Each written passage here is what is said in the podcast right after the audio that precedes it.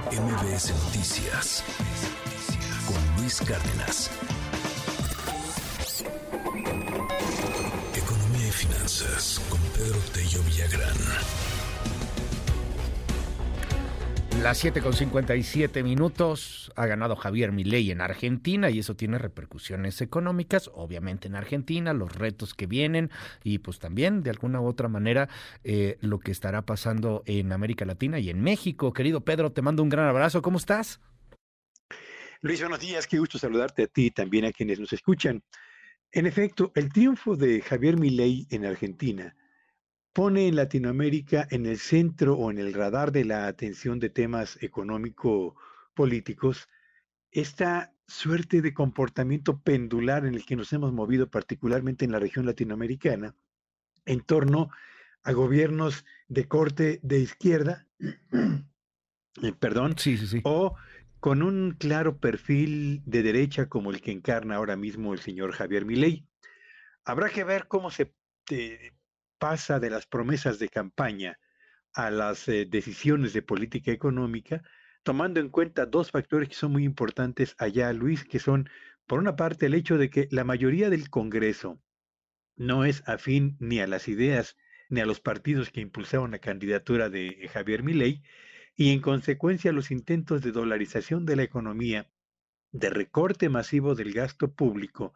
y de eliminación por consecuencia del Banco Central argentino deberán pasar primero por la lupa, por la discusión y por la votación que se realice en el Poder Legislativo, donde, por cierto,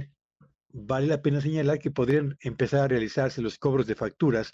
por la forma bajo la cual se polarizó el proceso electoral en el país argentino. Y en segundo lugar, vale la pena señalar, Luis Auditorio, que este comportamiento pendular en materia política, electoral y también económica en América Latina,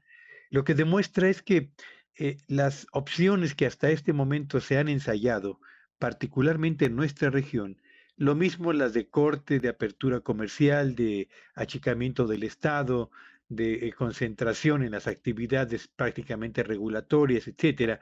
contra las que se habían eh, impulsado previamente